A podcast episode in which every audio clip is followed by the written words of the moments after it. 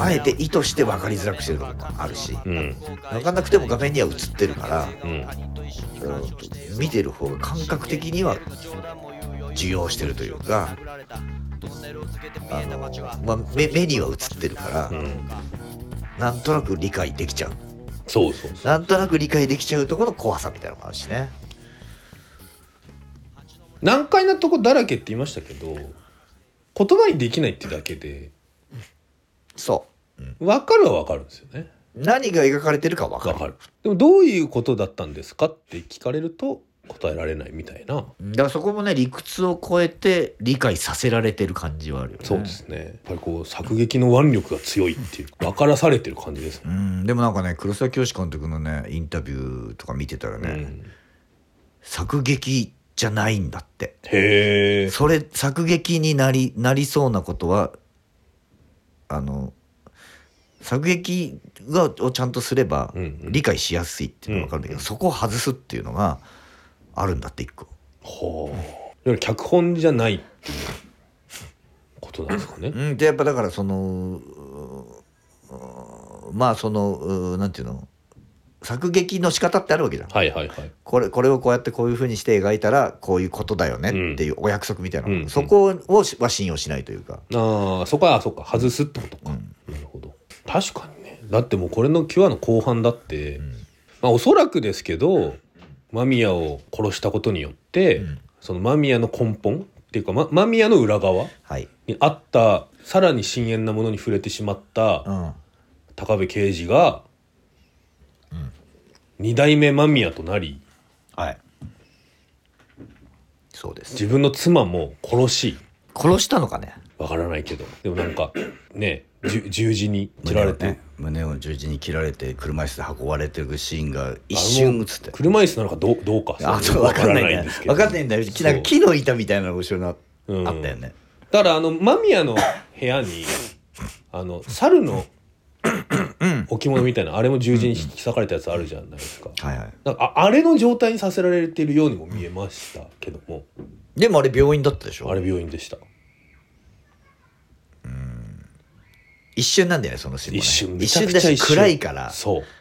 わかんないんだよ。さっきねあの配信の画面をつ止めてそう二人で見て確認しまましたけどあこれ十字がありますね。多分奥さんがなんかもうこう精神崩壊しちゃったみたいな感じで運ばれててよく見ると胸に十字の傷があるそう。でその後に高部がファミレスで、ね。ファミレ、スであのご飯をもりもり食べて。そうあのその前のシーンではご飯一口も食えずにあの下げるシーンもさご飯も全部入ってんのにさ上にどんどん重ねてたの。あんな持っていき方なのと 思ったけどまあ全く食べられないっていうシーンがあって、その後その奥さんの十字に胸を切り裂かれてるシーンが一瞬だけ入ってそのすぐ後に豆がファミレスでご飯を完食してるっていうシーンがあるから、そこが分かるとまあ間宮があ間宮がじゃないや高部が間宮の意思を意思をっていうか、まあ、感染させられて、うん継いでしまって奥さんを手にかけたっていうことだよなっていう気にはなるよね。でなんかあのウェイトレスさんももう最後ね包丁持って。包丁持ってどこかに行ってしまうあという。あれもねインタビューで言ってたんだけど本当はそのウェイトレスさんがあれもロングショットじゃん、はいはい。遠くから撮っててあの高部が食事してるとこから引いていくと、うん。ファミレス全体が映ってでいい一旦あと上司みたいな人になんか一言言なんか話しかけられてで後ろの方戻ってって包丁掴んで包丁掴んで歩き出すとこでうん。終わって、エンドロールじゃん。そうですね。本当はあの後撮ってんだって。へえ。あの後包丁を持ってバックヤードに行ってささっきさせがかれた上司をめった刺しにするってシーンまで撮ってんだって。はあはあはあ本当はそこまでやろうと思ったんだけどまあ繋いでみたらここまでいらないなとうん。思って、あそこでカットしてるんだって。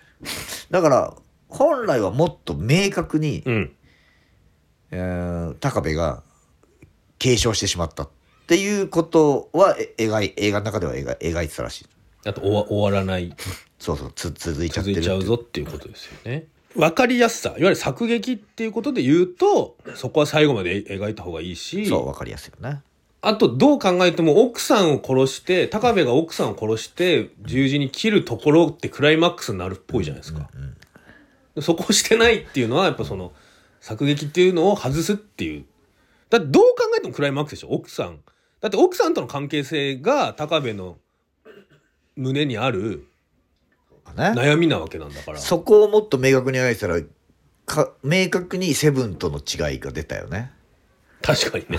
でそのトラウマはだって間宮に告白してるじゃないですか。ってことはその深淵に触れてしまったことによって高部が解放されちゃってそ奥さんを殺しましたよっていうところがどう考えてもクライマックスっぽいのう、に、うんうん。それはしないっていう。飯が食えてるっていうことそう。で飯が食えてるってことを表現してるそうそうそう。それでそれではもう分かんだろってことだよそう。で要するにあれ味方に味方にっていうかよよっては高部がストレスをずっと抱えてる高部が、間宮によってストレス解放されてそう。あのーまあ継承しちゃう話だから、うん。まあミッドサマーだよねミッドサマーですね。同じ展開の話。展開の話だったよな。だから解放される話なんだよあの精神的に。そうそうそうそうそう。もともと「キュア」っていうタイトルがつく前は、うん。あの脚本段階では「伝道師」ってはいうタイトルだったんだって。で伝道師だとそのオウムの事件があったから、うん。あまりにもちょっと宗教的にそっちに寄りすぎちゃうから伝道師はやめようって話になってキュアキュアって癒しって意味だからそ,、れもまたねその要するにそうですよ。宗教的なものによって、えー、とストレスから解放されて癒されるっていう、うん。意味になってると、えー伝道師だともうちょっとこうフィックスした個人の話になるんだけど、はいはいはい。キュアっていうタイトルになったことによってやっぱそれも社会的なうん。事象っていう感じがしてくるよね。あとその伝道師って言葉自体だと、まあ、宗教的なものを想起させますけどあの佐久間が高部に「間宮のことな何だと思う?」って聞かれて、もうもう、ま、間宮に触れちゃってる佐久間がもうはい半分バットトリップしながら伝道師っていうじゃないですか。その時にでも人々に知識をん？知識を広めるための伝道師って言うんですよ。教えじゃなくて知識なんですよね。だからその宗教的なものっていうよりも宗教的な教えを広めるんじゃなくて知識によって解放癒しみたいなうん。意味があるのかなと思って。まあそうなるともっとメメンタルヘルス的な？的なうんオカルティックなことっていうよりもまあサイエンスっていうか医学はいはい。的なこと、まあ、まあその、うん。えっとその宇治木剛がやってる役の人がまあ医者だからってそうですね。あると思いますけど。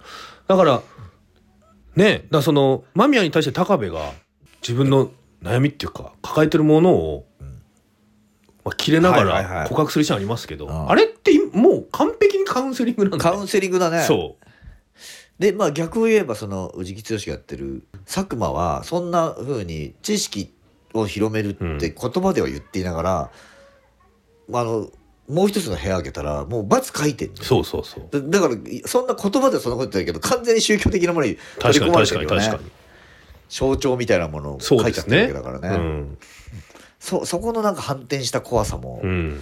あるよな、であの90年代の特に末、まあ、90年代中頃からうん。あとは、暴力的なことによって癒しを求めるっていうのあったんだよね。はいはいはいはいはいはい。あのだから音楽の世界でもボーダムスなんかまさにそうそうですね、うん、あのハードコアとかああいう複雑で、えー、とバイオレンスな音楽とかうんパフォーマンスが癒しになるっていうのって90年代の後半ってあったんだよね。だからそのあの要はボアダムスもどんどんこうあれじゃないですかスピリチュアルになっていくわけじゃないですか。でそのテクノとかもうなんか要はゴアトランスとかが出てきてはいスピっていくわけでしょなんか。さ圧を与えることによって、うんこう解放解放みた魂いな。を解放していくっていうのあったね。あだからレイブとかね。レイブとかそうだし、まあだからその、まあ完全自殺マニュアルとかもそうじゃないですか。そうだね。だからだからカウンセリングとかも多分そうなんだろうな。きっとそのストレスフルになったものをを今度解放していくっていう作業が90年代後半から始まってそこのんだから多分そのオウムの事件とかも多分そういうことに関連してくんだろうなと思うけどね。まあね。でもオウムっていうもの自体は正直言って新興宗教ブームに乗って、はい。まあ松本静雄が個人的な欲望もを、はい。まあ、満たしたってことだと思いますけど、まあそこにでもさ集まってくる。そうそうそうそう。何も知らない若者たちはさ、うん。やっぱりそうそういうとこあったんだ。あったんだまあ、まあ宗教っていうのはまあそういうものだですからね。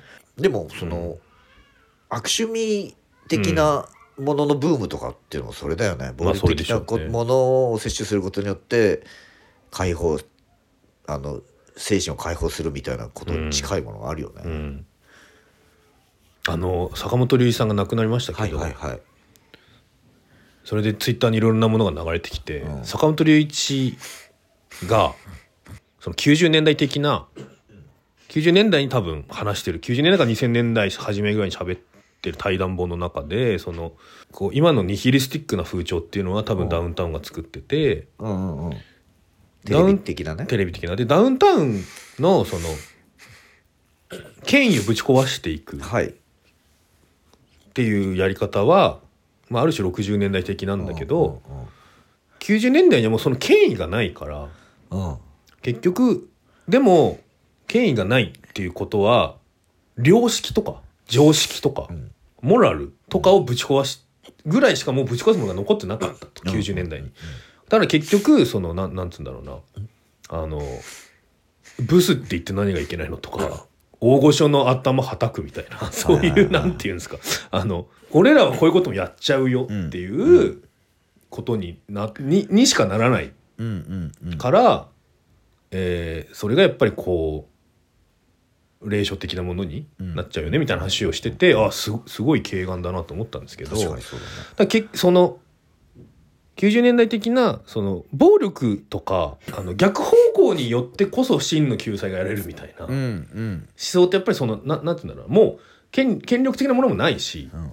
このストレスが、まあ、完全に日本の場合特にあの学生運動とかの失敗があるからもうどう どうしてこの鬱憤はどうしていいかわからないっていうのはもうもう60年代以降ずっとあるわけでそれが煮詰まりきったのが90年代だから、うん。そうそうそう。そうなのよ。だからもう暴力によって、あのーそうそうなのよ、あのー要するに敵がいなくなってんの。敵がそう完全にいない。だから、まあ、60年だ音楽の流れでもその60年代にあったうん。反体制みたいなフォ,、うん。フォークとかさあのそういうものうーとかパンクとかが出てきたものは反体制だったのよ、うん、でも体制が弱くなっちゃってるから、うん、あの90年代とかにはもうわわけわかんなくなってんだよね。そうなんだけどストレスだけはたまるからそうその単に暴力的なもので解放されるっていうことになっちゃってるんだよね。あとやっぱ80年代にバブルがあって、まあ、80年代終わりから90年代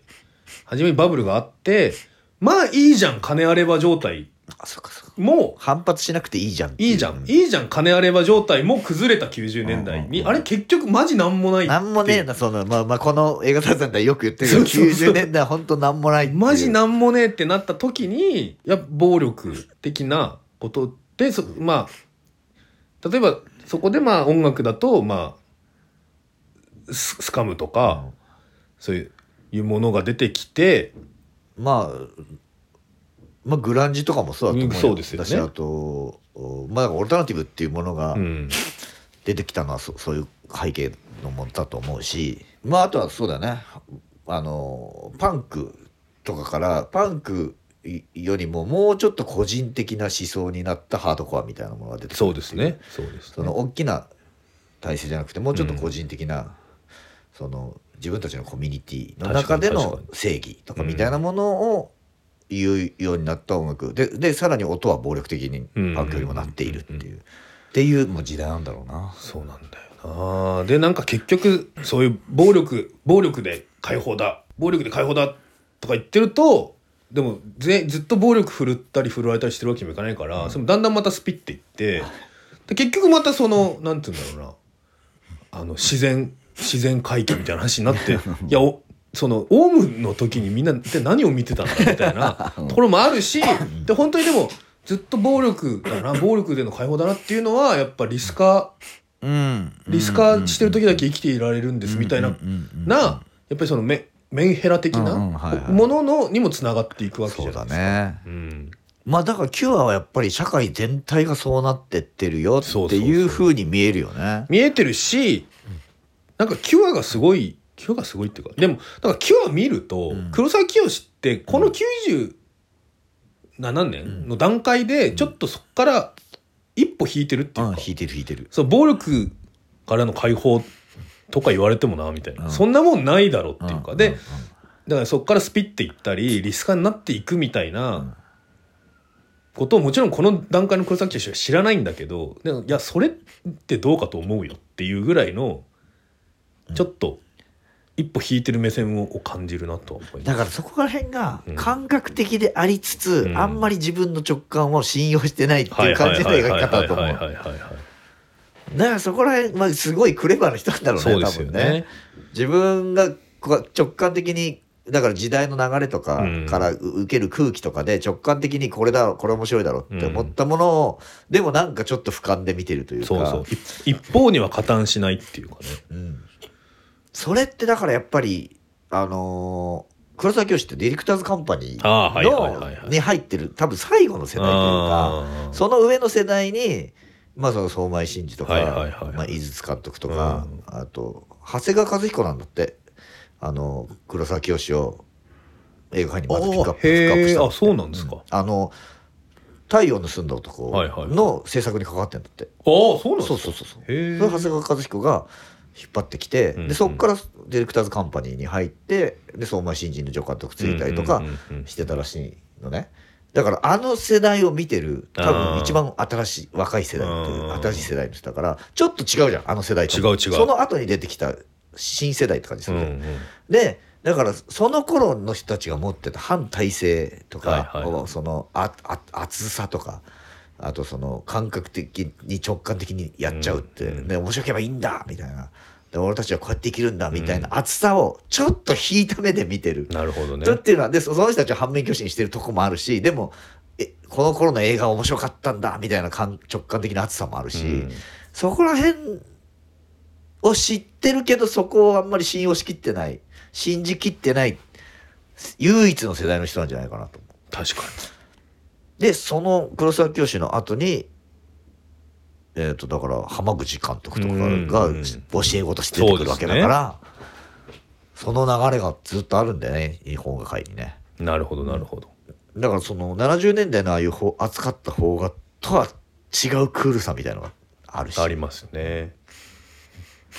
でその70年代の邦画の熱さみたいなものを知りつつでも今それじゃないんだよってやったの、倉沢清監督と同同年代というかうん同じ頃にやったのだとやっぱ北野武だと思うんだよ。あだからすごい近いものは感じるなと思う。あはいはいはいはいはまあ伊丹十三もでもそうかな、いなるほどね。まあ年齢的にはあれだけども。うん、80年代からうん。90年代にかけての人うんうん出てきた人、あの時代特有の感じはあるよねありますね。うん。やっぱ90年代。うん。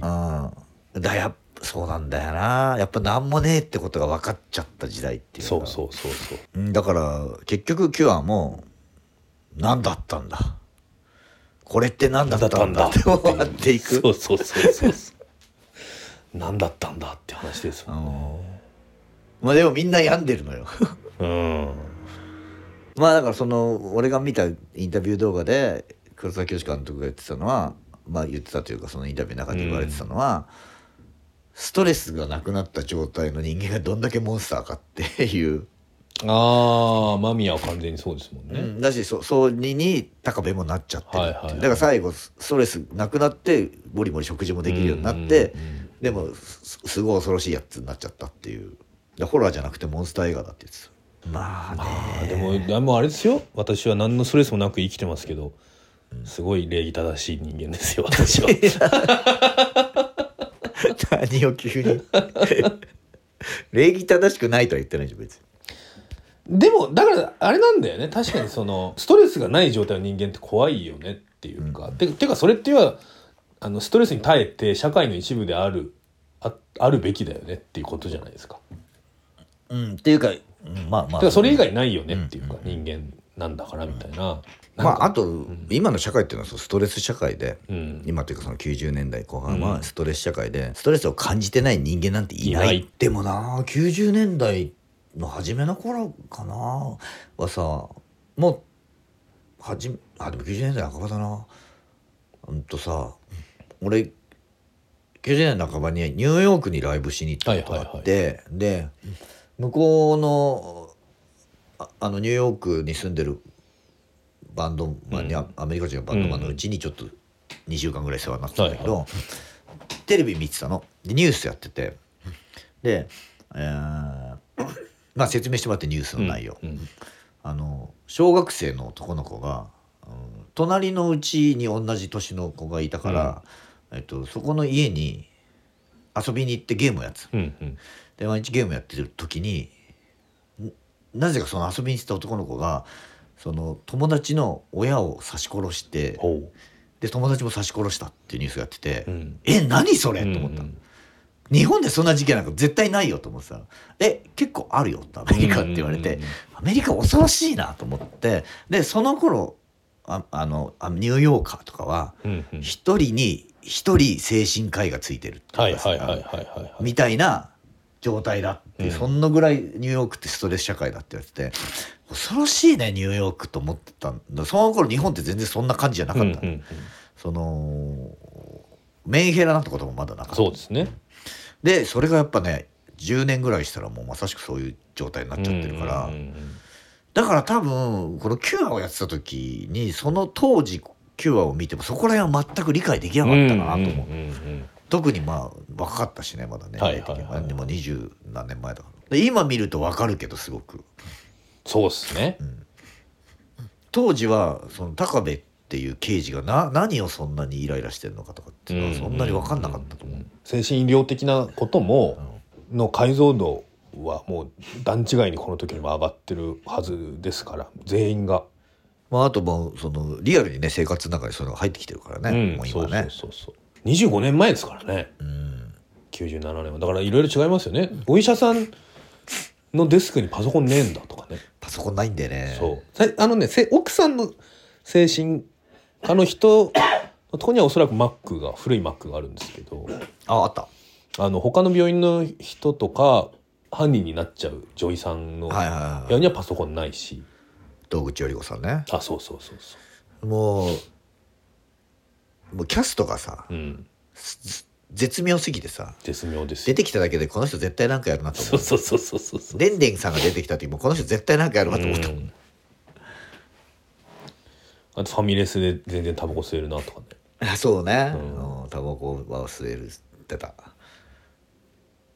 あと建物が全部おかしいんだよな。そうそうそうそう。あんな病院ないでしょ。あれ何病院あれ？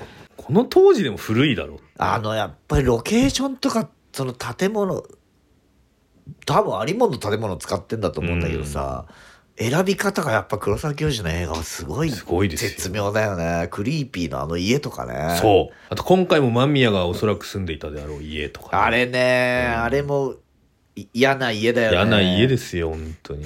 ああいうのをなああいうのをもっとちゃんとやってほしいよな他の映画？他の映画。いや確かに。俺ね一番映画でね最初にね嫌だなこの家と思ったのはあの森田芳光監督の黒い家の。黒い家はね。黒い家の家嫌だよね。嫌ですよ。そういうの重要ですよね。重要。あのね。縁側の廊下にさボーリングの多分練習するためにさレーンに貼ってある三角のシール貼ってあってここでボーリングの練習してんだろうなみたいなね生活感が見えるのあと玄関に新聞紙の束が縛られておいてあはいったりとかああいうの嫌だよねベイビー・ワルキューレが東東京ウグイス谷あたりでっていう設定になってるのすごいいいですよね、うんそういう意味でそうねそういうロケーションの良さベイビー・ワルキューレ2で引っ越してるっぽいよねワンの家ではないですからね。うん。うん。ああいうさちゃんと日本の生活感みたいなのきちんと出せばさうん。ちゃんとリアリティ出るのにさ、うん。ちゃんとやってる映画少ないよね。そうですね。金かかるんでしょうね。ロケハンとかもね。まあまあ手間がかかるな手間がかかる金かかるっていうかそうそうそう。だから結局はいいついつ空いてるこれぐらいの予算で使えるところをネットでパパッと検索して、あこのハウススタジオ空いてましたみたいなことになっちゃうってことですよね。うんうんうんうん。いやいやそれじゃダメですよ。うん。それじゃクリーピーとか黒いや成立しない成立しない。いや今回も今回というかキュアもいちいちすごかったよ、うん。ロケ場所が。役所広司の家もねなんか。うん。いいんだけど普通なんだけどなんかなっていう。ねあとやっぱりね邦画を見る一個の楽しみって、キュアはもう97年当時の東京をめちゃめちゃちゃんと映してるじゃん、うん。あれ一個楽しみだね。そうですねあ携帯あるんだなとかもね。うんうんうん。その昔感と今感が同居してますよね。97年ぐらいそうね、うん。あままだこれないのかと。あこれまだあこれの時はもうあったんだと。っていうその。あとはな役所広司はすげえなっていうのもいやまあそれはもうだからまあもう1時間以上なんだかんだ言ってますけど、はいまあ結局はあの奥さんが首つってるっていう時のうん。役所広司の泣きだけで別にもういいいい映画なんですよね キュアは。すごいすごいシーン。あれはすごい演技ですよね、あんなのさだっていわゆるさ夢落ちみたいなもんじゃん。そうそうそまあだけどあの演技です許してよな。う許すよ。でもショショッキングだったけどなあれあれ。だからあそこで安易に叫んだり泣いたりしないっていうね。そりゃそうだ。あれ多分すげえ思考巡ってん。そう。あの時。うわどうしようってなってる。ああって。ああっていうのすごいんだよな。だからもうあれだけでいいんですよね正直。そうです。あれだけで見る価値のある映画です。やっぱ役所広司はすごかったっていうことを改めて感じる映画でもあるし、うん。まあまあにしても、まあ、ストーリーは面白いよすごく。面白い映画です。あとは細かく気になったところはえっと一時停止してみたりそうそうそう。あとはあの画面を明るくしてみたりするとそうですね。分かりやすい。そうですね。でサブスクで見れる醍醐味ですよそれは。そうそうそうそう、ね、逆に。映画館じゃね止めらんないから。止められないから。あのキュアは UNEXT で見られます。はいそうです。ということで、えっと、この、ポッドキャストの概要欄にある URL からですね、飛んでいただきますと、30日間無料で見られますから。倉沢清の映画は UNEXT が多分一番見れる。一番見れます。でも全部じゃないんだよね、ん。俺東京ソナタ見たいなと思ったけど入ってないんだよなぜひ。その URL から飛んでいただくと、ん我々に小銭が入りますから。見てください。はい入ってください。URL ね。はい UNEXT に。ということでございまして、はい次回は、はいホエール、ザ・ホエールをはいやろうかなと思います。えーアカデミー賞の主演男優賞をねそうですね。取ったブレンダン・フレイザーさんダーレン・アロノフスキーなんですよね。そうそうそうそう。だからまあブラックスワンとか。レスラー。レスラーとか。だからレスラーもね、えーミッキー・ローグが変わり果てた姿でうん。出てたけど今回もそのブレンダン・フレイザーさんがが。変わり果てた姿で出てますよね。これってマジで太ってんですか？あいや。これ違いますよさすがに、あの太ってはいるんだけど当時からしたら。からしたらね。うん。ねままさかあんなには、まあ。あれはだってもう死に動けないぐらい太ってる。死んじゃうぐらい。そう文字通り270死んじゃうぐらいね太ってますからね。まあでもそのブレンダン・フレイザーの演技がすごいという噂なんで。はい。これも A24 ですよ。A24 ですよ。すごいです相変わらず。すごいですよ A24 は。ということでこちらを次回は取り扱いたいと思います、はい。ちょっとあのーメッセージもらってすぐできるかは今回みたいにわからないですけども、えーリクエストいただいたら、はい。このように取り上げてはい。どんどん行きたいと思いますので、この映画この監督うん。映画に限らずでもいいですね。で限らず？このドラマ。ああはいはいはい。とか。うん、びっくりした。なんか悩み相談とかまあ悩み相談とかでもまあ最悪。最悪っていうか、まあまあ、答えます。答えられることがあれば答えますけども、はい、あのーそうですね。今のとこ全部90年代の映画しかそうだわ。やってないので。ファイトクラブソナチネキュア。そずっと90年代 90年代専門家だと思われてる節がありますね我々。うで結局さ最終的には90年代っていうのは何にもなかったっていうところに、ねま、毎回落ち着くっていう。いやでもね今の問題のね今起こってる社会的な問題の根源はやっぱ90年代にある。そうだね、でも90年代の問題ってことは60年代に問題があるんですけど、うんまあ、じゃあずっとだ。で全部まあそうなんですけどね。そうね。まあそれは歴史っていうことはそういうことですから、うんうんうん90年代の影響で言うと、はい。ベイビー・ワルキューレうん。サメ肌男と桃尻女の影響はってどうなんですかね。漫画の？あの映画の、映画の？うん、石井勝人あーなるほどな、あーなるほどな。まあ確かに感覚的には近いオフービート殺し屋社会ものじゃないですか。うん。でもまああれはねうん、完全にもうタランティーノがやりたいっていうことだったから、うん、あれだけどあの殺し屋が単独の殺し屋じゃなくて殺し屋組織が前面に出てきてる映画って全部面白いですよねピストルオペラとか。ああはいはい。殺しの楽園とか、まあだからそこら辺はその殺し屋っていうさ、あるのかないのかよくわからないものをリアルに見せてくれるっていうだけで面白さじゃない？ある80点ぐらいが担保されるっていうのはありますよね、ちょっとね全然関係ない話になりましたけども。ってことですので皆さん、次はザ・ホエールです、はい。次回お会いしましょう。さよなら、はい。ありがとうございました